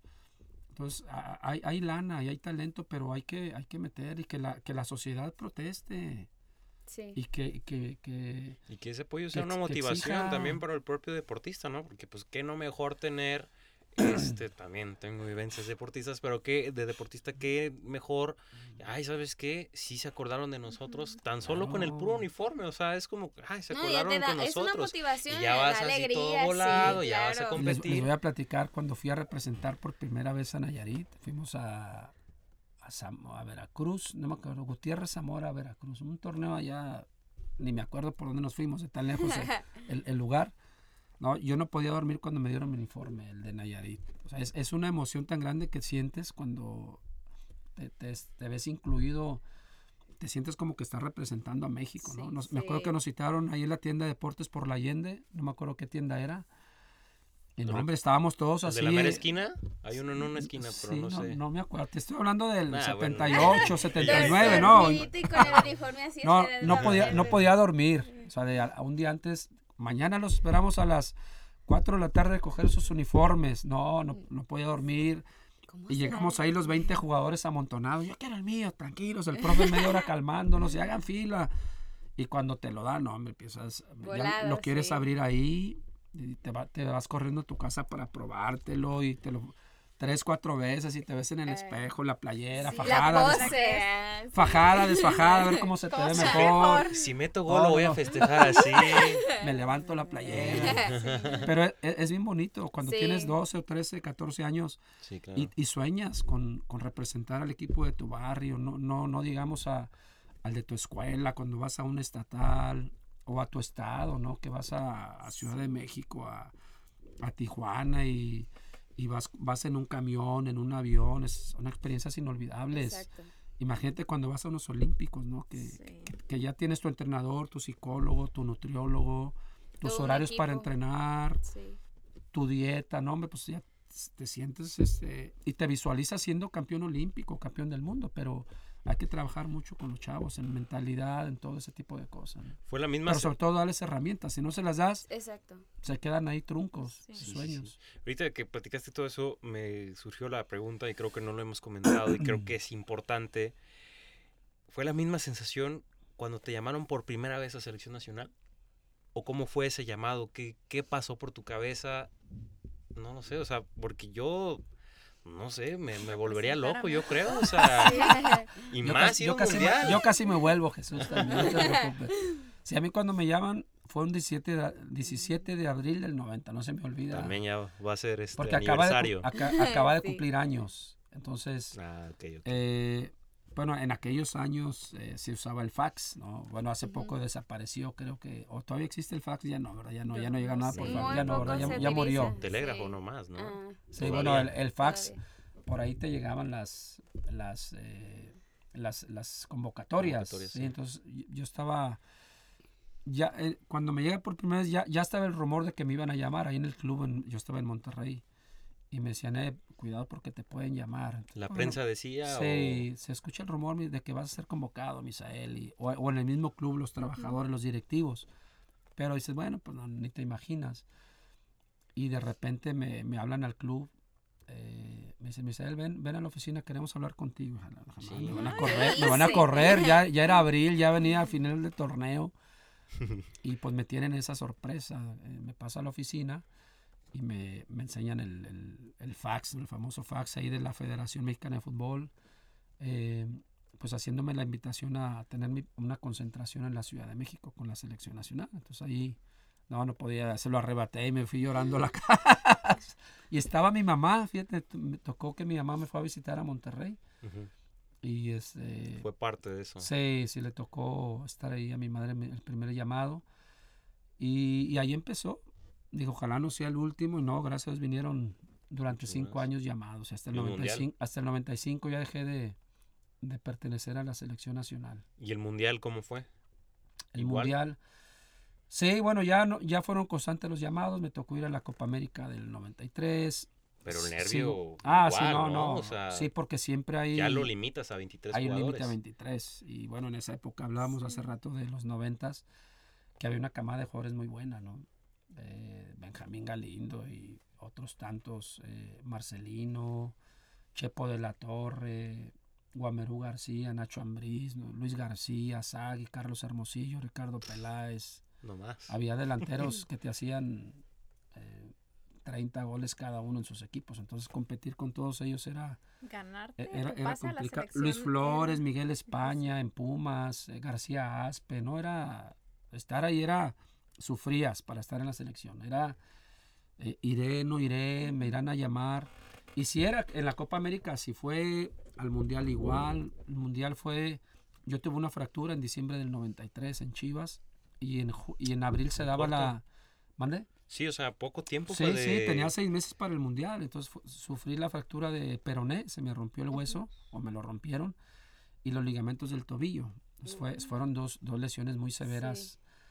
Y, el- y en abril se entregaba la lista a la FIFA, ya de tus 23 eh, participantes con la selección. Entonces siempre era como yo sentía que era el que estaba sobrando, ¿no? Sí. Entrenábamos 25 y dos quedaban fuera de esa selección. Entonces pues dije, no, yo tengo que ir al mundial y me recuperé y estuve entrenando tres, cuatro veces al día. Y siempre se burlaban de mí los compañeros, ¿no? Ya, ¿para qué entrenas si vas a sobrar? No, ya no, vas a sobrar, pero y se les daba risa a todos. Pero dije, no, yo tengo que ir y terminé yendo. Pero sí, sí era, era mucha incertidumbre. de- y veías a todos volando, imagínate, con la motivación, pues nadie quería dejar su puesto. Había uno o dos que se iban a regresar a su casa. Y, y fue Memo Muñoz, me acuerdo, un lateral izquierdo buenísimo de Monterrey, Ujú, el que se quedó fuera de la concentración. sí. O sea, le- le- era- por tu, en tu lugar, pues, ¿no? O Sí. sea, tú le... Sí, yo, porque un día Miguel, Mi- Miguel Mejía Barón, que era el técnico, habla conmigo, como en- empezando abril, y me, me habla ya a su habitación y me dice, Michelle, ¿cómo, quiero hablar contigo, ¿cómo te sientes? Dime si, si estás para el Mundial, ¿cómo estás físicamente?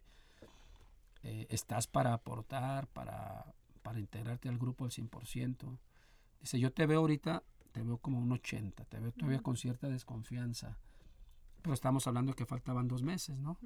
Entonces, le dije, mi- dije, tienes razón, no estoy al 100%, pero voy a llegar bien. Ujú, Ya tenía yo, digamos, la pierna un 80, 90% de mi fortaleza en velocidad y con la pelota, eh, pues eso, eso lo iba recuperando con los entrenamientos, ahí no tenía problema.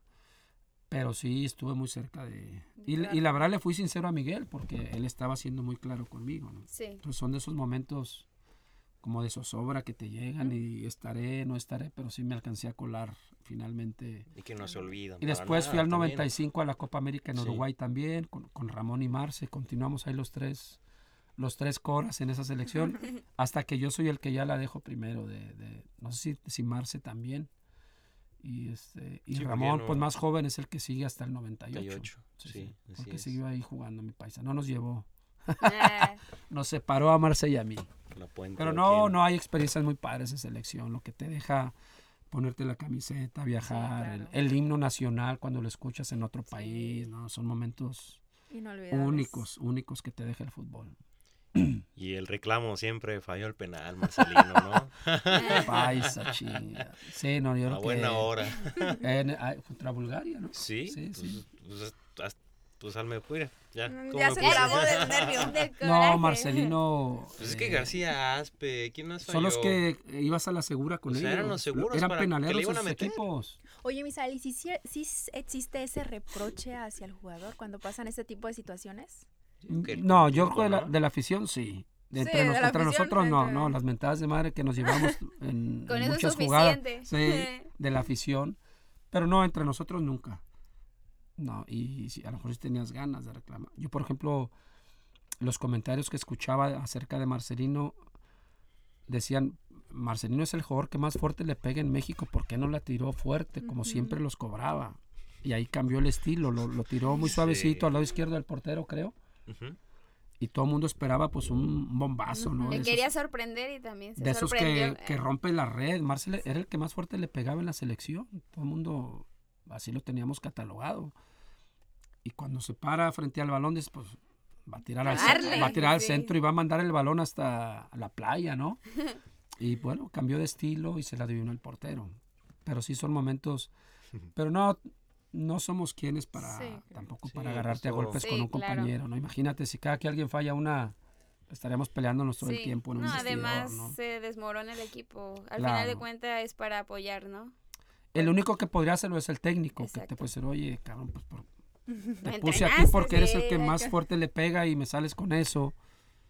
O un tocador que lo quiere tirar fuerte, pues no, no es tu estilo, ¿no? Entonces, él es el que podría en un momento dado eh, reprochar a algún jugador alguna acción, pero como jugadores, pues bueno, entiendes que son Sí, cosas que te pasan en la cabeza.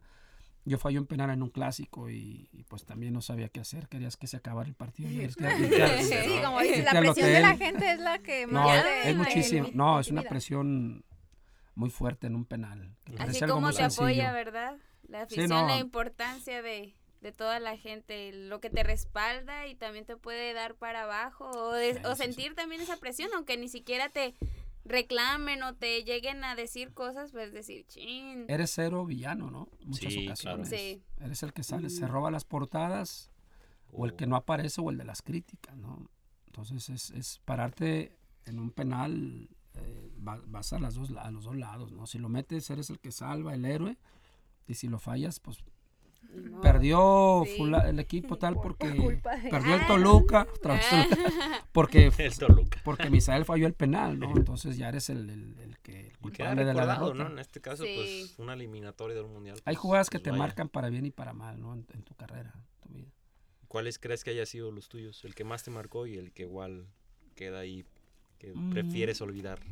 No, fíjate que me, me tocó vivir, por ejemplo, dos, los dos eh, momentos más complicados. Momentos así que te pasan en una cancha es haber fallado dos penales en los clásicos.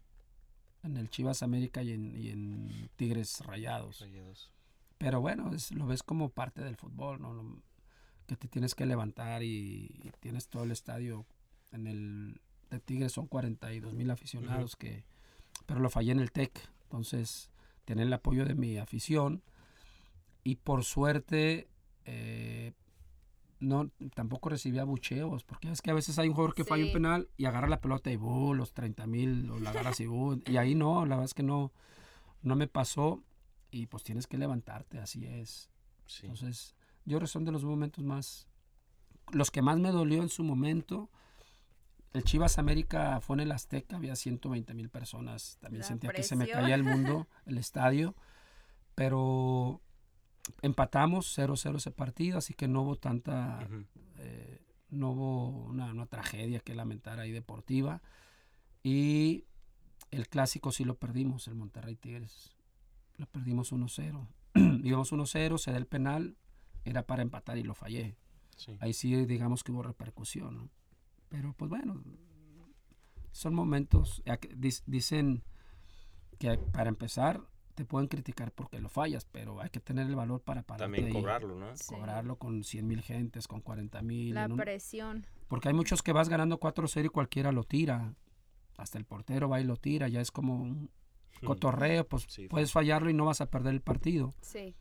Pero párate cuando vas 0-0, 1-0 perdiendo.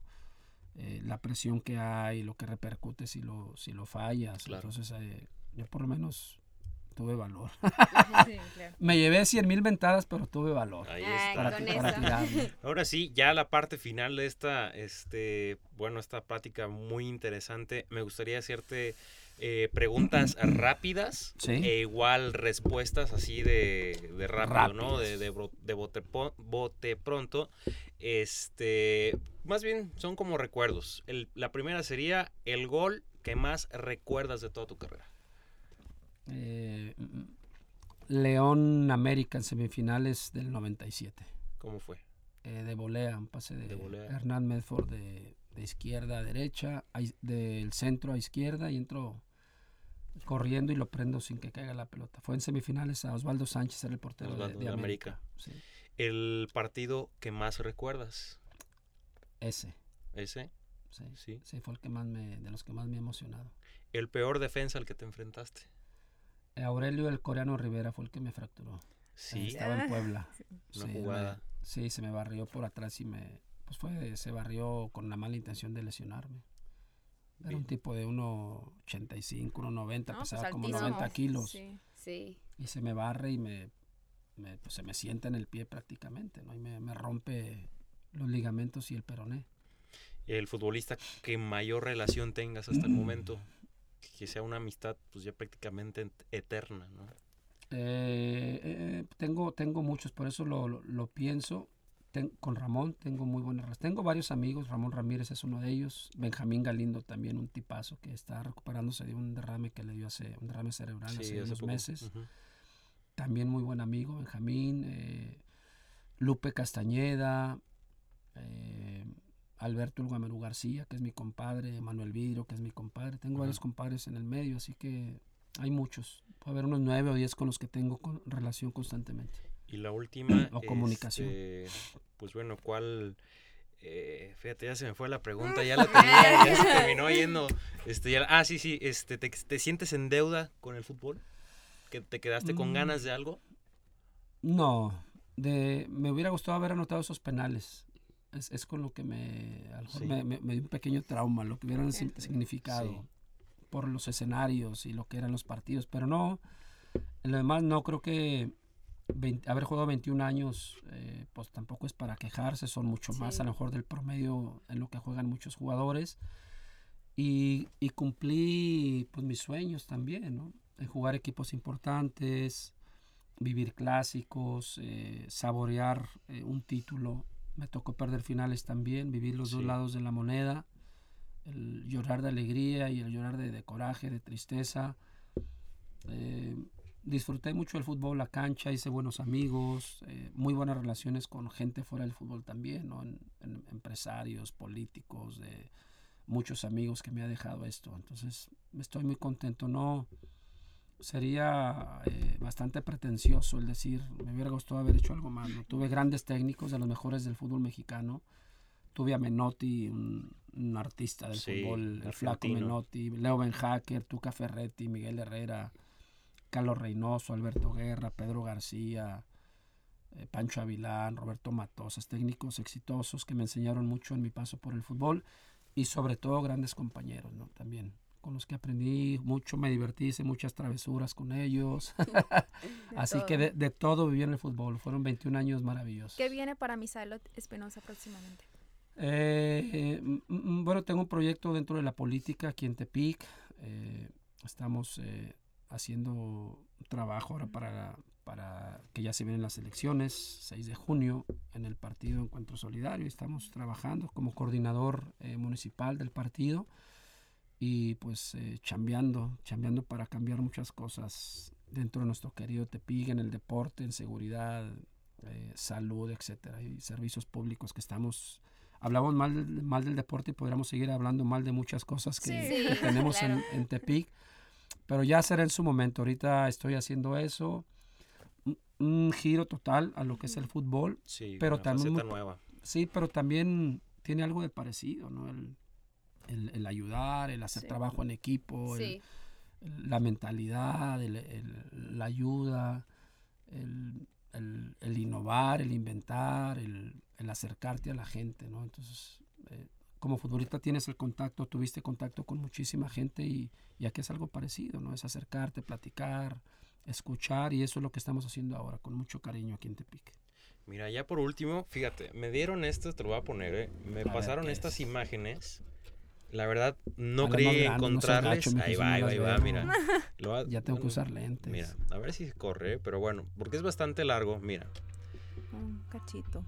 Hasta la Ah, cancioncita. no, no. Seguramente ya sabes Mis qué ídolos, es. los VGs.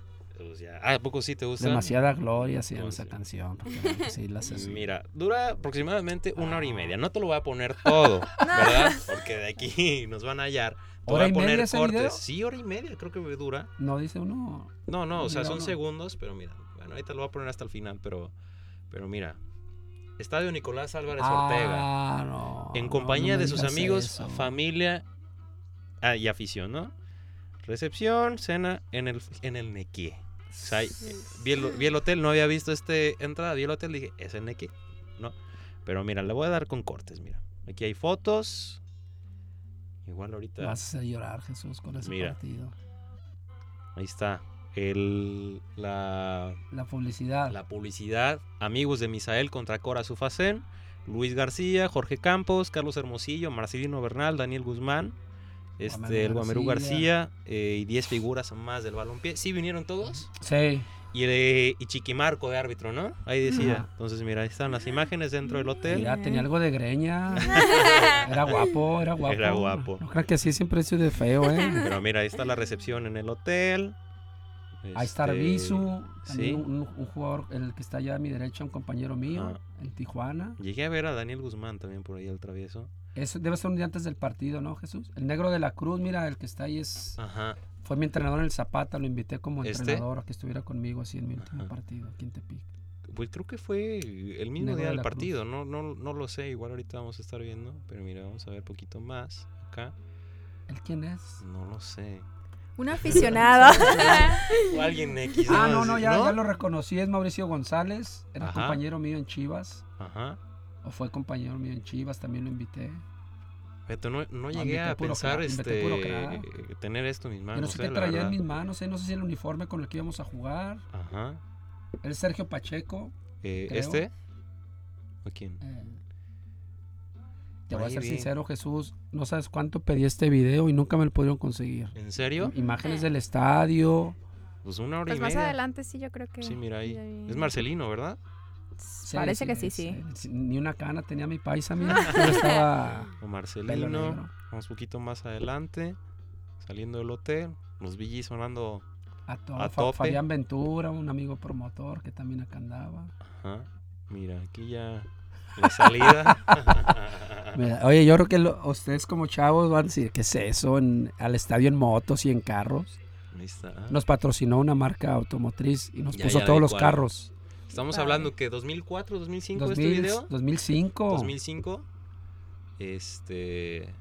Bueno, para la gente que está escuchando en Spotify, pues Sí. les recomiendo que se vayan a Sí. YouTube porque lo vamos a poner ahí. Es- ah, lo vas a subir a YouTube. Sí. No, todo el video, no, o sea, No, lo- parte los cortes, ajá, sí. los cortes. Y pues de Pérez se Este, los pasas. Dices que, dice que los Tienes sigue que esperando. seas Por algo, lo por tengo, algo, sí. aquí lo tengo, mira, ya es la llegada. Ahí está mi Entrevista. hijo, mira. ¿Tu hijo? ¿Cuántos hijos tienes?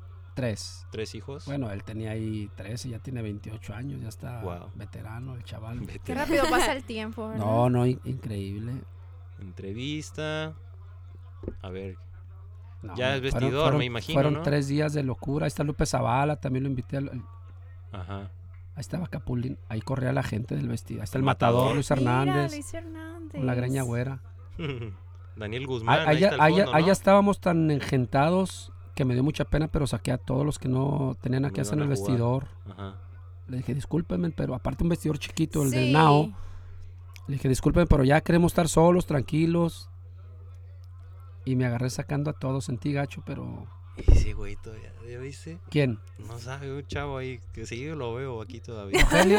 ¿Rogelio? Sí, ¿no? ¿Sí se A llama ver, Rogelio? Sí, sí. Rogelio es, es la Fundación Más Vida. Sí, el de Sí. La Sí, Fundación. me- Todavía lo, Ese seguido es Celestino veo. Morales, fue mi compañero, un portero muy bueno en, en, Ajá. en este A en ver, Chivas. vamos un poquito más para acá. A ver, en el vestidor. Ahí está, mira el now. Con la 15. Es el número 15. ¿Por qué el 15? ¿Eh? ¿Por qué escoger el 15? El 15 fue el primer número que usé en Monterrey y ya no lo quise dejar hasta que me retiré, lo usé. toda la vida. Me iba a otro equipo ti. y era lo primero que pedía. Si está el 15, sí, Sí, me voy. quiero. Si no, no me voy. La Y salida. ese número usaron todos. Por ahí vi a Félix Fernández también. Este es el travieso, me imagino, Guzmán, ¿no? ¿Quién es? Daniel Guzmán, ¿no es? Ah, Daniel. Sí dicen travieso, ¿no? Ahí está la salida. Zavala, mira. Carlos Turrubiates. Miguel Cepeda vino, él estaba activo todavía. Daniel Arbizu. Y con el corrido de Oscar Nayarit. Torres, Toño Díaz Ábalos, Tirso, Guamerú, Marce. ¿Sí alcanzas a ver, Ale? Ramón no vino porque estaba Sí. activo todavía. Ajá. Ahí va el Guamerú García, mira. Félix Félix Fernández. ¿No era Jor- Jorge el- Campos? El Brody, Jorge Ordiales. Miguel España era. Jaime Ordiales, digo. Ah, Jaime Ordiales. sí. No, el matador. Sí, sí, sí. Y ya, pues mira, el partido. ¿Recuerdas cómo El quedaron? Chepo de la Torre. Ahí estaba el Chepo, sí. Le ganamos, a la- nos aventaron una segunda división o la de Sufacén. Como fue mi patrocinador, Y ahí está el, pues el mira, exgobernador, mira. El exgobernador. El ingeniero Toño. Antonio. Antonio. Chorrilla. Javier Gutiérrez. el Sí, Javier. di- director de Incufid. Pues ahí está, mira. Pues en fin. Pues ahí está parte No, ya qué de los. Metí hasta gol, creo. ¿Eh? Metí un gol. ¿Sí? No sé si esté todo el partido. ¿eh? Te digo que es una hora y media. Llevan 46 minutos ya. Cobrando un tiro de esquina. Mira, sí la levantaba la pelota todavía. Bueno. Todavía podía. Fíjate que le- les voy a presumir que este. y pues es, es parte del video, Oh, excelente. Jesús, gracias. ¿verdad? Han, han dicho, han dicho ¿eh? que ese ha sido el partido en que más gente han visto en el estadio, que ¿En vieron serio? en el estadio. Que fue una locura. Bueno, no por mí, fue por los compañeros que traje, pues Campos, Luis Hernández, eran los idolazos de México, ¿no? Marcelino. No, y ver Pero todas esas figuras. Ah, aquí el en. Nayarit Sí, sí, es sí, algo la- nunca han vuelto. ¿eh? Campos jamás ha vuelto a pisar Tepic, Luis, Luis tampoco, Luis Hernández, el matador. Son Y sí, no, experiencias que uno una no se puede perder. Había cientos de personas fuera del partido pues que no pudieron entrar. Sí. Los cerveceros decían, oye, pues este, no puedo vender cerveza porque no podían caminar entre las tribunas. La cada media hora le llevaban la cerveza a un tipo. Uh. Le dije, oye, no, no hubo ganancias, compadre. no, se vendió poca cerveza porque no podían vender. De tanta No gente que podían era. caminar porque es que los cubeteros andan Sí, entre, andan las, entre entre las, las filas. gradas. Dice, no podemos movernos, tenía que pasar la cerveza, pásasela a aquel y así estaban. Entonces fue una, la verdad, una, una locura de, de- de gente. Dicen que, que ni cuando Tepic jugó la, la final en el 80, que no había tanta gente como en ese partido. Sí. Ha sido una locura, así que te agradezco que me lo, me lo mandes después. Sí, claro, con gusto ahí lo pasamos. Y, e igual. Para verlo ahí con mis hermanos, para que se Ajá. vean un Sí. poquito. este, Pues estaba viva mi mamá, bueno, mi papá ya había fallecido, pero ahí nos vamos a, a reír un rato, a divertir. Pues agradecerte que hayas estado con nosotros. Era una Muchas hora, pero mira, hora y media ya se nos fue una plática bastante sí. este, agradable. Agradable aquí con ustedes. La verdad, gracias, este, te agradecemos mucho que hayas estado aquí con nosotros. Digo, no, no es este cualquier cosa, ¿no? Una figura ya dentro del deporte nayarita, del fútbol, de toda la época dorada que hay. Y simplemente agradecerte, ¿no? Que hayas estado aquí. Gracias a, gracias a ustedes, Jesús, por este gran espacio. Un placer haber estado aquí pues todo este tiempo. Que no los vi bostezar, así que creo que estuvo, No, eso- estamos muy interesados en la plática y por que supuesto estuvo agradable. la invitación sigue abierta, luego esperamos tenerte próximamente. Muchas gracias. Más Sí, sí, sí. adelante. Gracias y los felicito por, por este programa que tienen, tan padre, tan bien llevado y que sigan Muchas adelante gracias. los éxitos. Gracias. ¿Cuántos programas tienen? Más de 100 programas. Este ya, es ¿no? el Sí, 112 112. ya. Bueno, Programa que 112. vengan otros 100 o 200 o 300. Esperemos Claro. que sí. Siempre con buenos invitados. Así que Ah, gracias, los, los felicito de verdad y, y ahí estamos a la orden. Si Claro cuando sí. se ofrezca Muy bien. platicar de, de Eh, fútbol y de cualquier tema, estamos aquí siempre a la orden. Que te sigan en tus redes sociales. Estás en Twitter activo. Este, Soy estás acti- activo. muy activo ahí en Twitter. Twitter es Misagol15 con doble S en Misagol. Eh, y en Facebook como Misael Espinosa nada más. Ahí estamos Ahí estamos. haciendo ruido todos los días. Muy bien. Muy bien. Pues bueno, a toda la gente que nos vio a, trave- ah, vio a través de YouTube y nos escuchó en Spotify, en distintas plataformas, este, Google Podcast, eh, en fin, iTunes también, ahí estamos. Pues muchas gracias. Síganos en todas nuestras redes sociales, que pues bueno, tenemos más entrevistas y entrevistados de este, este, calibre. de este calibre, ¿no? de, de Sí. invitados. Muchas gracias y pues bueno, nos estamos Nos viendo vemos. hasta la Saludos amigos. Gracias.